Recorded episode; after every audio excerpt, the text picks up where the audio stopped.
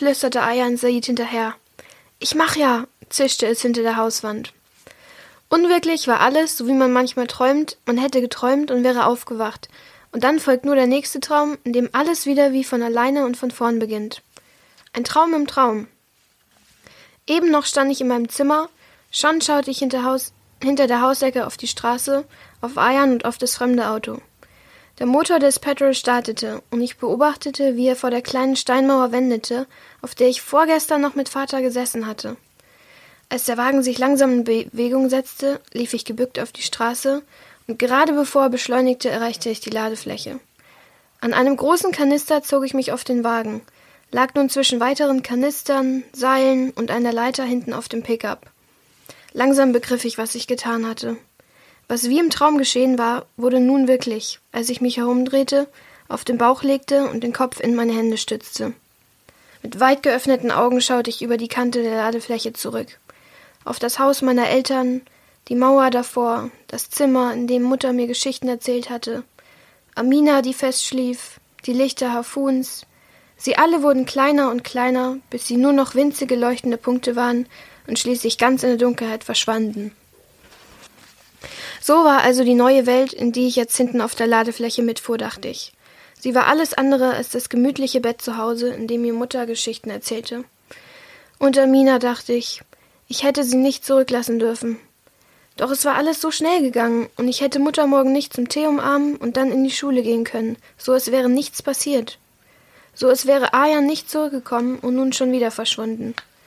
So es müsste ich einfach noch mal vier Jahre warten, bevor ich mit ihm mitgehen konnte. Es war richtig gewesen zu gehen, und doch war es falsch. Denn ich war nun genauso verschwunden, wie Ayan es vor vier Jahren gewesen war. Ich hatte Vater und Mutter, ich hatte Amina ahnungslos zurückgelassen. Ein Feigling war ich. Und ein Pirat.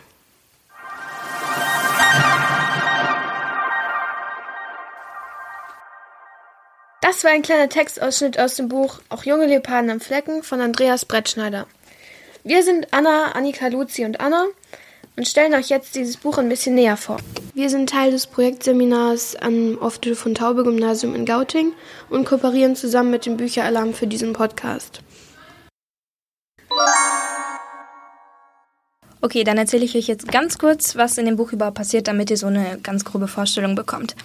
Also, der 15-jährige Gedi ist der Hauptcharakter des Buches und lebt mit seinen Eltern und seiner jüngeren Schwester Amina in Somalia an der Küste. Beide haben ebenfalls einen großen Bruder namens Ayan, der jedoch vor Jahren verschwunden ist, um einer Piratencrew beizutreten.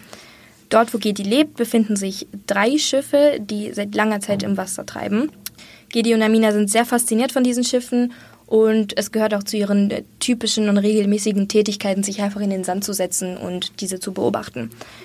Als eines Tages aber eins der Schiffe verschwindet, weiß Gedi sofort, dass etwas nicht stimmt.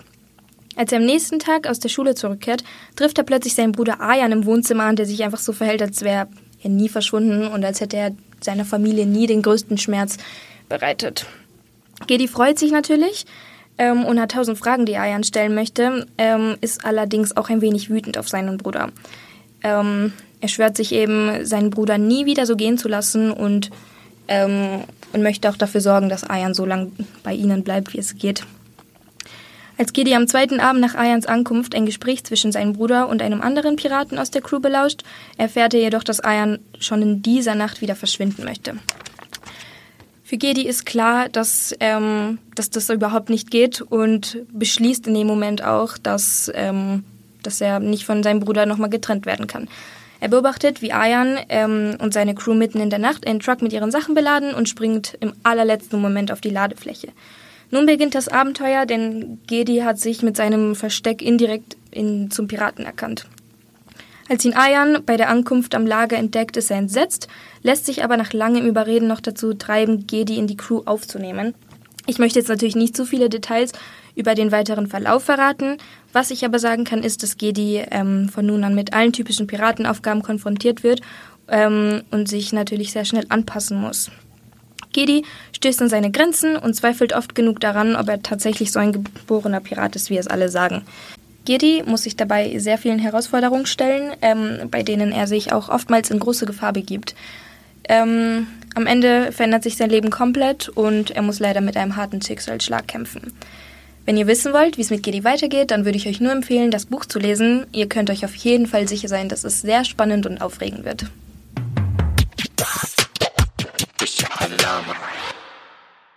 Also ich glaube, wenn man heutzutage an Piraterie denkt, denken die meisten von uns an ein sehr unrealistisches Bild der Piraterie.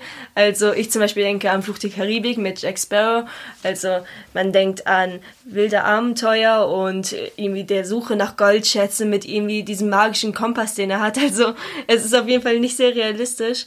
Und die Sache ist, das entspricht gar nicht dem, was Piraterie heute ist. Oder die meisten wissen ja gar nicht, dass es heute noch Piraterie gibt. Die meisten denken, das ist so eine Sache der Vergangenheit. Aber es gibt heute noch Piraten und die sind, glaube ich, sehr anders, als wie man sich eigentlich vorstellt. Und nicht nur zeigt das Buch das sehr schön, sondern es gibt auch eigentlich sehr, sehr viel Geschichte, über die man reden kann. Und ich finde, das ist eigentlich, das, das macht das Buch am interessantesten, dass man so viel darüber lernen kann, auch wenn man irgendwie erstmal dachte, dass Piraterie gar nichts mehr mit der Moderne zu tun hat.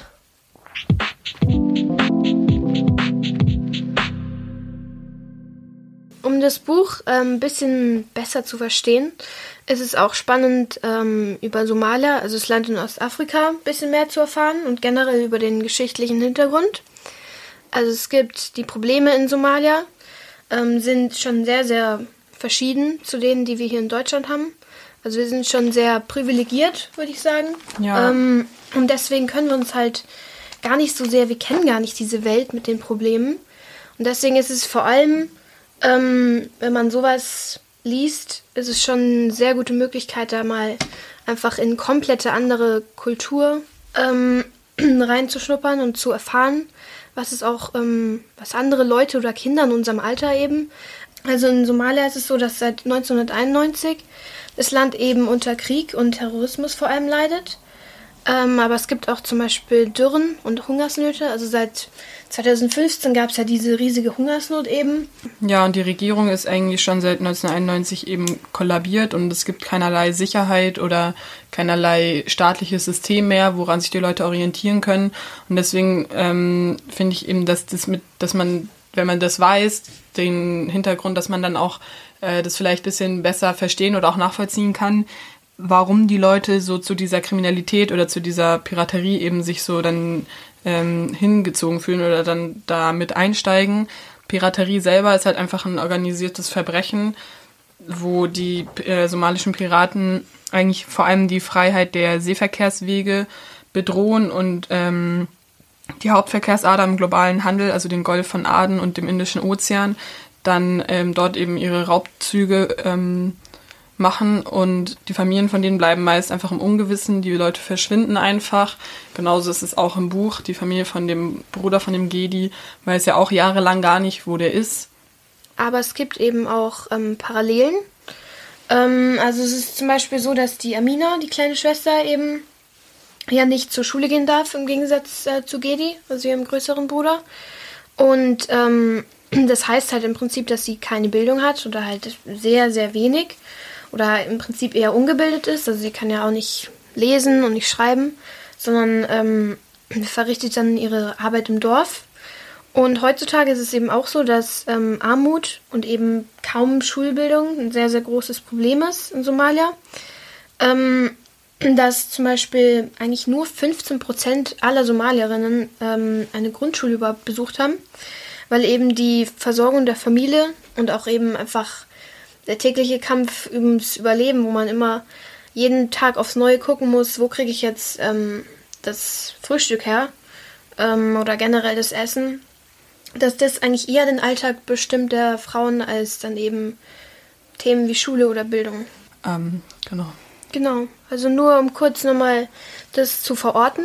Das ist eben am Golf von Aden. Das ist ein, ähm, das ist eben ähm, eine Bucht vor Jemen. Also es ist halt eben, der Golf von Aden ist damit genau zwischen Afrika und Asien.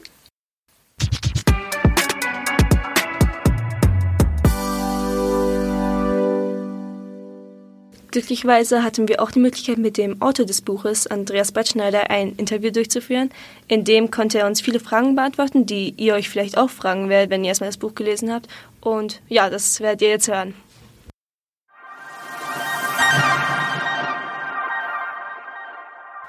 Also zu Beginn wollten wir dir erstmal sagen, wie sehr uns das Buch gefallen hat. Also es war wirklich, wirklich gut. Es hat wirklich Spaß gemacht, es zu lesen. Freut mich sehr. Und wir wollten dir auch äh, danken, dass du diesem Interview zugestimmt hast und ja. dass du das mit uns machst, weil ich glaube, es wird wirklich hilfreich sein, dass Leute sich dafür mehr interessieren. Und alle kaufen, genau so. das würde mich natürlich freuen, genau. Mhm. Kommen wir gleich zur ersten Frage. Äh, und zwar willst du dich erstmal kurz selbst vorstellen und auch das Buch vorstellen, damit jeder weiß, um was es hier geht. Mhm. Also ich bin Andreas Brettschneider. Ich habe hier meinen ersten Roman veröffentlicht. Also ich habe schon vier geschrieben, aber mit dem äh, Roman Auch junge Leoparden haben Flecken, den würde ich jetzt hochhalten, wenn hier eine Kamera wäre. ähm, ich bin äh, 48 Jahre alt und wohne in Köln. Äh, jetzt, ah, jetzt kommt die Nachricht, die keiner hören will. Ich bin in, also vom Hauptberuf her Lehrer. das ist ja nie so beliebt. Ja, mache das aber auch wirklich gerne und mache das auch gerne weiter. So, ähm, aber nebenher habe ich doch angefangen, gerne auch Romane zu schreiben, nachdem ich eine ganze Weile irgendwie nur mit ähm, vor allem mit Musik zu tun hatte. Ich habe Songs geschrieben mit Bands, verschiedenen Projekten. Ähm, das war eine ganze Zeit lang das Thema und äh, ja, dann habe ich irgendwann vor sieben Jahren angefangen, äh, doch nochmal den ersten Roman zu schreiben in meinem Leben und äh, ja, bin da sehr spät erst zugekommen. So Nachwuchspreise, äh, das war alles dann für mich nichts, da war ich schon zu alt. Ja. Oh, ja. Und ähm, ja, dann habe ich halt irgendwann überlegt, jetzt leite ich total clever über. Ich habe irgendwann überlegt, wieso gibt es denn nur ähm, nur blöde Piratengeschichten, immer hier Jack Sparrow, ne? mit Augenklappen und Segeln und diesem ganzen Quatsch. Wir haben doch Piraten in der ja. Welt. Ja? Ähm, und das ist auch ein gewaltiges Problem. Also äh, nicht nur wegen mit so Piratenromantik und, und Sonnenuntergang und Meer und Segelsätzen, ja, sondern wir haben einfach wirklich, ein Pro also das ist ein Thema, dass Menschen so arm sind, weil wir dafür gesorgt haben, dass die anfangen, als Piraten zu arbeiten, mit Motorbooten, mit, äh, mit AK-47 Maschinengewehren und allem Schnickschnack, das, was dazugehört. Mhm. Da dachte ich, so eine Geschichte gibt es überhaupt nicht. Ja, und was bleibt einem dann übrig? Dann muss man die halt selber schreiben. Ja, ich, ja. So habe ich es dann gemacht. Uns würde interessieren, wie dein ähm, Schreibprozess beim Verfassen des Buches war. Würdest du darüber was erzählen wollen? Äh, ja, ist interessant, weil ich tatsächlich, ähm, also das erste Mal in meinem, in meinem Leben bei dem Roman vorher die Geschichte so komplett durchgeplottet habe. Ja, das wird einem ja immer empfohlen. Man muss die Geschichte durchplotten, also den ganzen Handlungsstrang quasi schon vorher in Stichpunkten so notiert haben, bevor man überhaupt anfängt zu schreiben, quasi. Ja. Also, so, ne?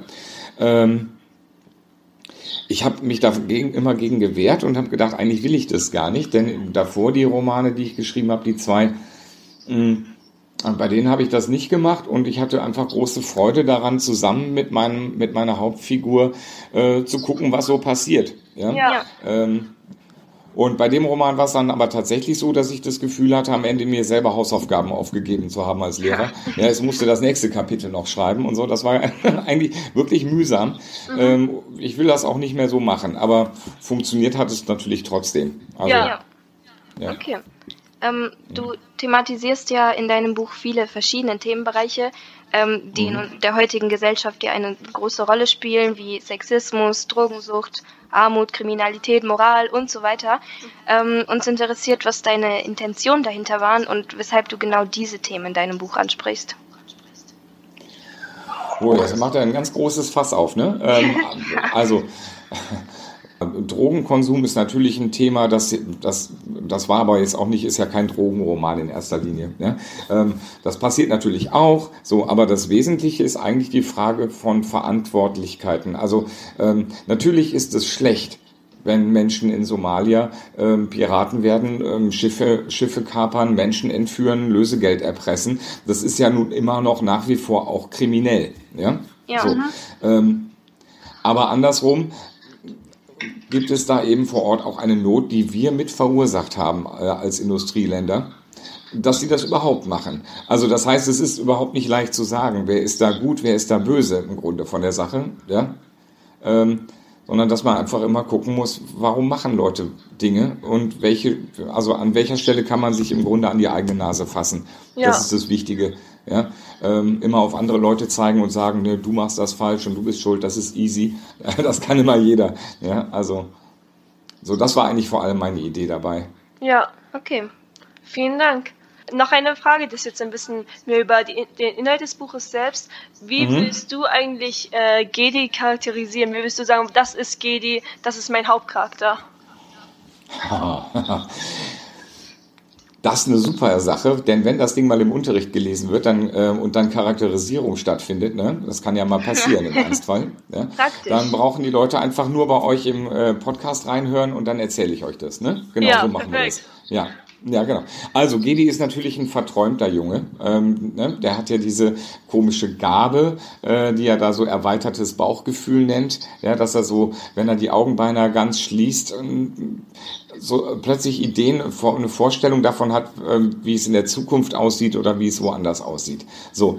Ähm, und das finde ich auch ganz schön, dass der im Grunde eigentlich, also das ist nicht magisch, aber es ist irgendwie auch ein bisschen unerklärlich. Ja? Mhm. Ähm, so, das, das kann Gedi. Ähm, also im Grunde ist seine Kraft einfach, dass, dass er so viel Fantasie und Vorstellungsvermögen besitzt. Ja. ja das ist im Grunde genau der, ähm, das, das Tool, das er hat. Ja? Und ähm, na gut, und dann halt natürlich die wirklich deswegen auch sehr enge Bindung zu seinem großen Bruder Ayan, den er, ähm, ja, also aus irgendeinem Grund zieht es ihn ja unglaublich zu ihm hin. Auch ja. wenn er weiß, dass es gemein ist, seine Eltern und seine kleine Schwester im Riss zu lassen. Aber, ja, ähm, aber irgendwas, irgendwie muss er dahin zu ihm. Ne? Ja. So. Ähm, ich habe mir schon mal sagen lassen von jemandem, eigentlich ist Gedi wieder äh, als, äh, zu gut als Mensch. er hat zu wenig Fehler. Aber das ist ja bei Protagonisten von, von Romanen oft der Fall. Ja. Irgendwie, ne? Also ähm, da kann man an der Sache vielleicht ein bisschen rummeckern. ja. Ähm, aber im Grunde, ne, er ist einfühlsam, er, er, versucht irgendwie, er ist mutig, ähm, also das kann der auch alles, ne, so wie sich ja. das gehört für einen Piraten. So, ja. Das würd, so würde ich es erstmal spontan sagen. Vielen Dank. Was habt ihr denn gedacht? Ja, nee, so, so ist er mir auch aufgekommen. Wie ein sehr verträumter Junge, der okay. aber sein Herz am richtigen Platz hat eigentlich. Und ich glaube ja. auch viele Leute können sich mit seinem Ehrgeiz identifizieren. Ähm, ja. Also das sticht schon auf jeden Fall sehr ähm, heraus, dass er wie sein großer Bruder sein möchte. Ja. Und das macht ihn auch sehr charmant. Mhm. Ja. Ähm, wir wollten auch fragen, also das hat auch ein bisschen was damit zu tun. Will, äh, willst du sagen, dass diese Qualitäten äh, die sind, die dazu führen, dass Gedi ja wirklich ein begabter Pirat von Anfang an ist? Also er tut ja von Anfang an mitreden und viel strate sehr strategisch denken und so. Willst du sagen, dass mhm. die Qualitäten dazu führen oder ob es irgendwas anderes ist? Nee, ich glaube, das ist das. Also, weil die Idee ist ja auch dahinter, das ist ja der Titel des Romans auch, ne? Auch junge Leoparden haben Flecken. Ja. Das ist ja ein somalisches Sprichwort. Ähm, so heißt ein Kapitel in dem Roman und alle ja. Kapitel sind somalische Sprichwörter. So, und da wird's ja im Grunde schon gesagt. Also, du kannst natürlich zu klein eigentlich noch sein, um zu, bei, bei den Piraten mitzumachen. Und mit gerade 15 ist man natürlich noch recht jung. Ne? Ja. So, aber auch junge Leoparden haben Flecken, also auch die können schon was erreichen und was, was leisten und was tun. Oder andersrum eben auch, ähm, ohne da jetzt zu spoilern, auch die können schon gefährlich sein und haben Krallen. Ja, ne? ja. Ähm, also Gedi muss sich schon fragen, wenn er das macht, ob, also wie gut er das dann, wie gut das ist, was er da macht. Und äh, mhm. ob er nicht im Grunde eigentlich auch zu einem Verbrecher wird. Ja. ja. Ähm, wir haben beim Lesen ähm, das Gefühl bekommen, dass es einen möglichen zweiten Teil geben könnte. Ähm, uns würde jetzt natürlich brennend interessieren, ob ein zweiter Teil in Planung ist, ob wir vielleicht mehr über die Insel, die Charaktere ähm, und so weiter erfahren und natürlich mhm. auch, was mit dem Feind Dayax geschehen ist. Ähm, was kannst du uns schon dazu verraten? Mhm. Äh, noch gar nichts, weil es tatsächlich keinen zweiten Teil bislang gibt. Ich okay. habe das Ende als so offenes Ende wirklich sehr gemocht und dachte, mhm. naja, dann warte ich mal drauf. Also wenn der Roman veröffentlicht werden sollte, das ist ja immer schwer genug. Ne? Ja. So, wenn er dann erfolgreich ist und jemand fragt, sag mal, kannst du dir einen zweiten Teil vorstellen, dann würde ich sofort sagen, aber selbstverständlich. Mhm. Und dann könnte ich euch im Ernstfall auch noch mal fragen, ob ihr noch eine Idee habt. Nein, aber ähm, ich habe mir tatsächlich überhaupt keine Gedanken darüber gemacht bislang, wie das dann weitergehen könnte. Ich habe so erst die Ideen natürlich mal so gehabt, aber ich habe die nicht weiter verfolgt. Ja. Weil ich dachte, nee, ich warte jetzt erstmal ab, was mit dem ersten, also mit dem ersten Teil, der der eine Teil ist, äh, was damit passiert. Und ähm, dann wollen wir mal sehen von da aus. Aber ja, ne, äh, eigentlich möglich. Ne? Da gibt's noch genug lose Enden, an denen man noch weitermachen könnte. Ja, auf jeden ja. Fall. Also ich glaube, wir können mhm. jetzt erstmal nur für uns sprechen, aber bestimmt geht es vielen äh, Leuten, die das Buch lesen, auch so. Ähm, wir fanden die Idee mit der Insel natürlich sehr interessant und das hat ja auch mhm. eine, ähm, ist ja auch ein bisschen so mystisch und äh, mhm. ich glaube, da würden viele Leute ähm, weiterlesen wollen. Ja, das würde mich freuen. Dann schreibe ich das auch. also, versprochen. Ja. Perfekt. Ähm, das war auch die letzte Frage, die wir geplant hatten. Ich glaube, das war jetzt ein guter Überblick über das Buch. Schön. Und ich glaube, es hat auch dazu geführt, dass sehr viele sehr neugierig darüber werden werden, weil es wirklich, es ist ein sehr schönes Buch. Vor allem, ich weiß, dass ich, wenn ich so im Alter von 12, 13 gewesen wäre, ich hätte es, glaube ich, sehr gemocht. Es ist äh, ein gutes Erlebnis gewesen. Ja. Freut mich voll, das zu hören. Dankeschön. Natürlich. Wir danken dir, dass du ja. dir Zeit für uns genommen hast äh, und dass du unsere Fragen so ausführlich und genau beantworten konntest. Cool, ja, alles klar. Dann okay, habt einen schönen Tag perfekt. noch. Einen schönen Tag. Dankeschön. Ne? Tschüss. Wiedersehen. Tschüss.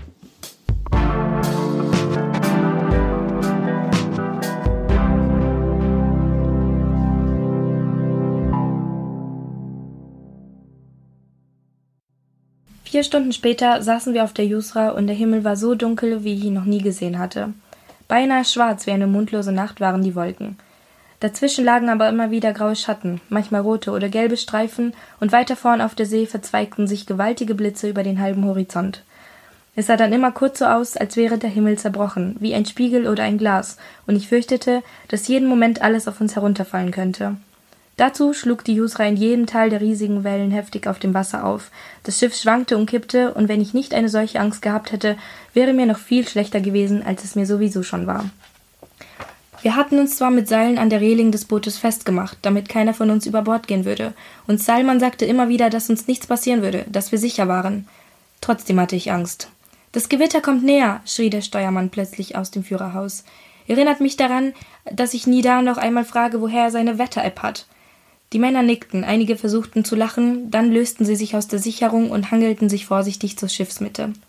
Wir müssen nach unten. Es ist zu gefährlich hier draußen, rief Salmon mir zu. Komm schon, du musst, mit den, du musst den Knoten losmachen.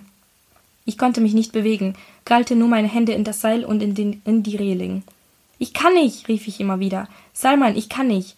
Du musst. Komm, ich mach das, rief er und löste den Knoten. Dann hangelten auch wir uns an den Seilen entlang. Ich rutschte immer wieder mit den Füßen weg und konnte mich gerade noch festhalten. Alles schwankte und der Regen flog mir ins Gesicht, so dass ich die Augen kaum öffnen konnte. Doch dann verschwanden wir endlich durch die kleine Tür unterhalb des Führerhauses im Schiff. Als wir zu den anderen stießen, hatten sie sich schon in der Mitte des Raumes auf dem Boden zusammengekauert. Hier sind wir sicher, sagte das Piano, und setzten uns zu ihnen, hielten uns aneinander fest, damit wir nicht durch das Schiff rutschten und fielen wie alte Holzkisten. Warum setzen wir uns nicht an den Rand? fragte ich. Da können wir uns doch viel besser festhalten. Wegen der Blitze, erklärte Salman.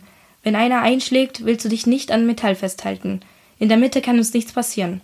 Hier unten wurde mir schnell noch viel schlechter als am Deck. Und auch die anderen Männer sahen beinahe so weiß aus wie Europäer. Es hieß, man sollte durch ein Bullauge schauen und immer den Horizont im Blick behalten, wenn man bei schwerer See unter Deck war. Das sollte helfen, hieß es, denn dann hätte das Auge einen festen Punkt und dann noch der Rest des Körpers wüsste dann noch, wo oben und unten ist. So ungefähr hatten sie es mir am Morgen erklärt, also drehte ich den Kopf zur Seite, damit ich durch ein Bullauge schauen konnte. Ich versuchte etwas zu erkennen, doch da war kein Horizont, nur Wasser. Dann kippte die Jusra und wurde von einer Welle angehoben. Kurz huschte der Horizont am Fenster vorbei, und jetzt sah ich nur noch den schwarzen Himmel. Die Jusra blieb eine Weile oben auf der Welle, so als wollte sie nicht zurück in das nächste Wellental. Dann zischte der Horizont wieder kurz vor dem Bullauge vorbei. Wir schlugen mit einem mächtigen Krach noch einmal auf und wieder sah ich nur Wasser. Es ging ewig so weiter und wollte nicht aufhören. Ich dachte, genau so muss die siebte, die unterste Etage der Hölle aussehen. Wie ein ewiger Abgrund kam mir die Fahrt auf der Jusra vor. Und überall war Lärm, vom Regen, vom Schiffsmotor, vom Sturm, dem Gewitter und von den immer wieder harten Schlägen auf das Wasser. Doch plötzlich gab es einen noch viel mächtigeren Knall, so als wäre direkt über unseren Köpfen eine Bombe explodiert. Das Licht flackerte noch kurz, dann war es aus. Vom Dieselmotor war jetzt nichts mehr zu hören. Die Jusra drehte sich und wir wurden noch heftiger von links nach rechts über die Wellen geworfen. Blitzschlag! rief Varis, einer der Männer hinter mir, und er versuchte aufzustehen. Er klammerte sich an alles, was er zu fassen bekam, und schob sich an uns vorbei bis zur Treppe. Das ist ein Tod, das ist ein Totalausfall. Ich wette, es hat den Steuermann erwischt. Wir müssen das Ruder wieder unter Kontrolle kriegen, sonst saufen wir hier noch ab, fluchte er, und ich war mir nicht sicher, ob er mit sich selbst redete oder ob er versuchte, uns zu erklären, was hier vor sich ging. Dann war er durch die Tür verschwunden, doch immer, doch immer kippten wir heftig von der linken Seite des Schiffes auf die rechte und dann wieder auf die linke. Salman, ich habe Angst, flüsterte ich. Ich wollte schreien, doch mehr als ein heiseres Flüstern kam nicht aus mir heraus. Ich weiß, flüsterte er. Aber es wird alles gut, Gedi. Und plötzlich drehten wir bei. Wir kippten nicht mehr so sehr zur Seite, sondern meistens wieder vor und zurück. Doch es blieb dunkel.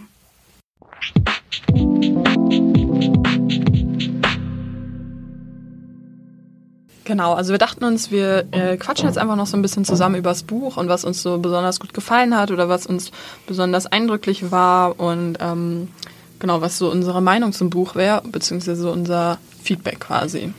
Ähm, dann würde ich euch gleich mal zu Beginn fragen, was haltet ihr so vom Hauptcharakter Gedi? Ich meine, ähm, wir sehen ja alles aus seiner Perspektive. Ähm, also ich muss sagen, Gedi war ein Aspekt des Buches, den ich tatsächlich sehr mochte. Ich fand, er war ein interessanter Charakter. Ich find, ich, was ich sehr gut fand, dass er ist ein 15-jähriger Junge und ich finde oft bei so Büchern mit eher jüngeren Protagonisten habe ich das Gefühl, dass sie nicht wirken wie ihr Alter, als ob sie sich zu alt benehmen. Aber ich finde, Gedi hat wie ein 15-jähriger Junge gewirkt und das Ja. hat mir auch sehr gefallen. Ja, absolut. Stimme ich voll Ja. und ganz zu, ja. Ja, ja, also, genau. Ja. Wie er, einfach wie er die Welt gesehen hat. Ich finde, das klang wie ein 15-jähriger Junge und das fand ich sehr sympathisch. Ich fand, man kann sich tatsächlich sehr gut mit ihm identifizieren, dadurch, dass er seinen großen Bruder, zu seinem großen Bruder so sehr aufgeschaut hat und auch wirklich so sein wollte wie er und auch seine ähm, Eifer, da wirklich bei den Piraten mitzumachen und wie er darum gebettelt hat, sich diese Position zu erkämpfen und einfach ähm, diese Dynamik zwischen Gedi und Aya fand ich ähm, auch sehr spannend und ähm, frisch zu lesen. Ja. Ja, ich fand es auch echt realistisch, wie das im Buch so dargestellt wurde. Also ich finde, seit er bei den Piraten ist quasi, hat er schon extrem viel erlebt in so einer kurzen Zeit.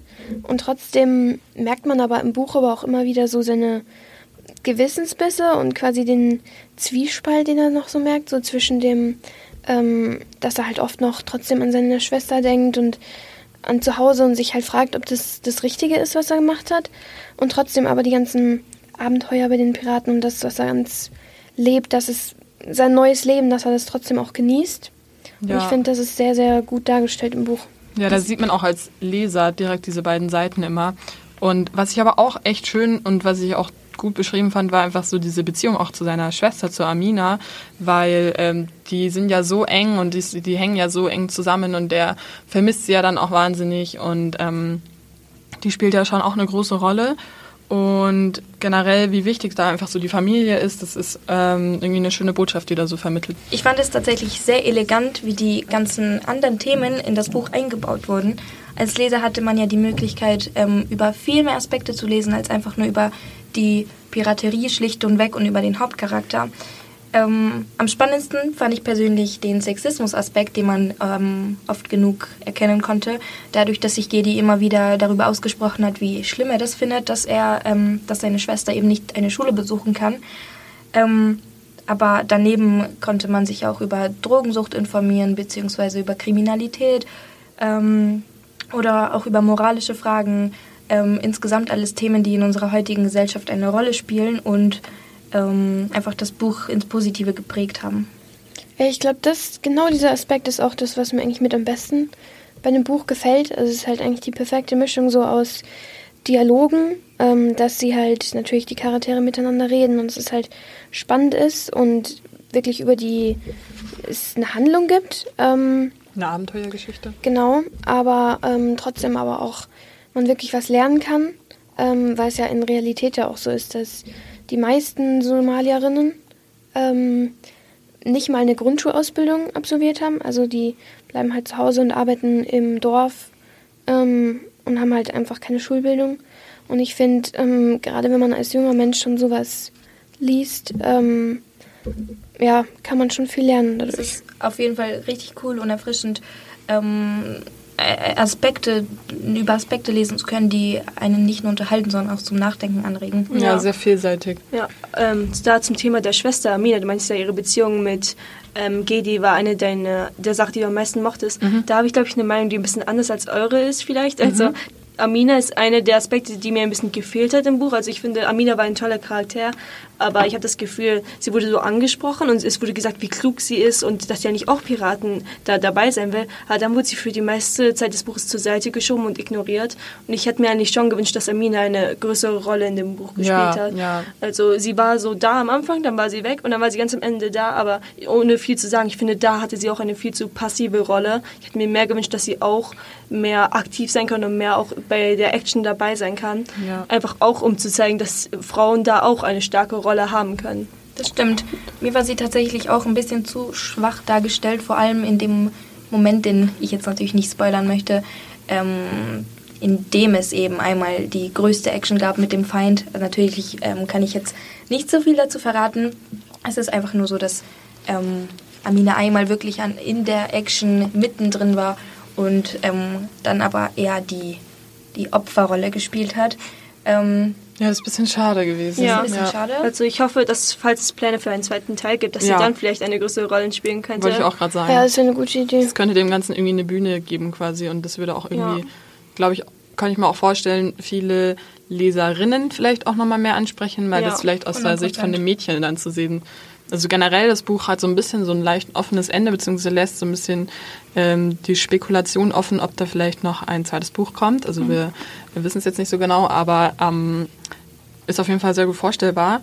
Und ähm, das wäre natürlich super spannend, wenn man dann das Ganze vielleicht nochmal ein bisschen Ja. mehr aus Aminas Sicht sieht. Vor allem jetzt, ohne zu viel ins Detail zu gehen, am Ende des Buches haben Gedi und Amina eine sehr andere äh, Dynamik, als sie am Anfang des Buches hatten. Sie sind beide in sehr anderen Rollen, als sie am Anfang der Geschichte waren. Ich glaube, diese neue Rolle für Amina tut auch sehr viel sehr viele Möglichkeiten für sie aufmachen, dass sie eine stärkere Rolle sein kann und auch, dass sie vielleicht zusammen mit Gedi diese neue Verantwortung, die sie da haben, äh, halt aufnehmen kann, dass Gedi das nicht alleine macht, sondern sie auch wirklich an seiner Seite ist und sie ein Team sind. Ich glaube auch, dass sie sich zu einem sehr starken Hauptcharakter entwickeln könnte und dass sie an der Seite von Gedi etwas sehr ähm, Interessantes irgendwie beitragen könnte. Ja. Ähm, insgesamt wäre diese Bruder-Schwester-Dynamik und einfach ähm, insgesamt dieses Duo wäre das, glaube ich, sehr cool, weil man einfach merkt, wie gut die zwei zusammen Ja. ähm, passen und einfach ähm, wie, wie schön ihr, ihr Bund ist einfach Ja. schon aus der kleinen Szene am Anfang des Buches, wo sie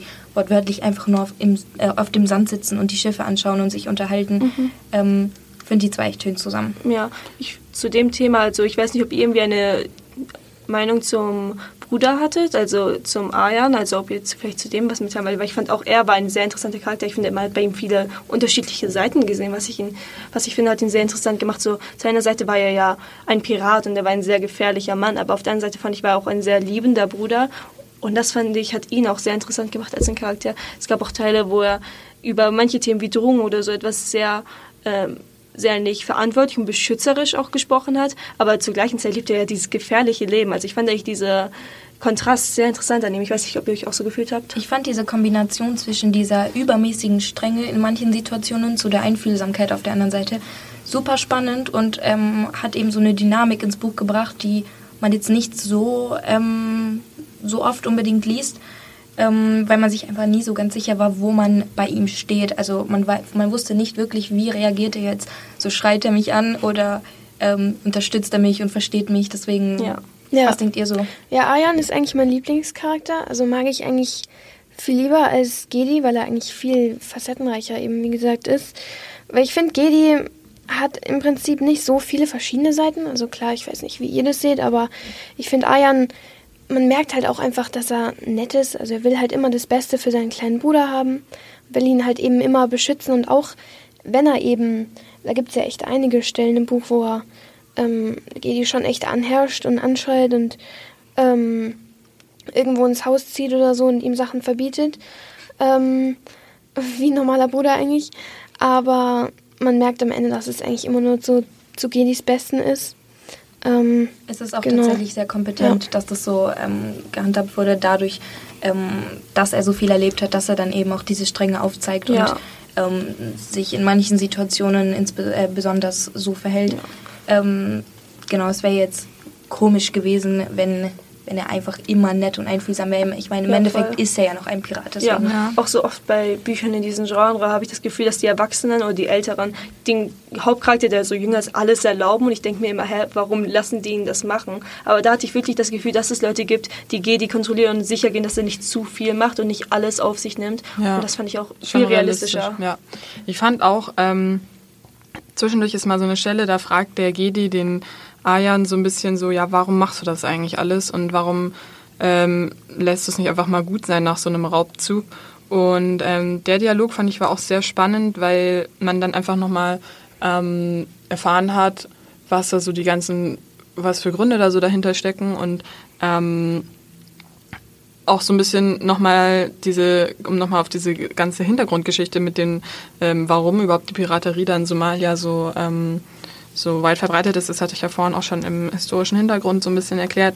Ähm, genau, also der, der ähm, Ayan versucht es dem Gedi dann eben zu erklären und es ist irgendwie sehr ähm, schön, auch da wieder diese brüderliche Beziehung Ja. zu sehen, wie er quasi so wie das Vorbild quasi agiert und ähm, der Gedi sich so sehr an dem orientiert und genau. Ja, das ist auch etwas, er, Aryan hat ja eine sehr bestimmte Motivation für das, was er tut, warum er in Piratsrum immer weitermacht.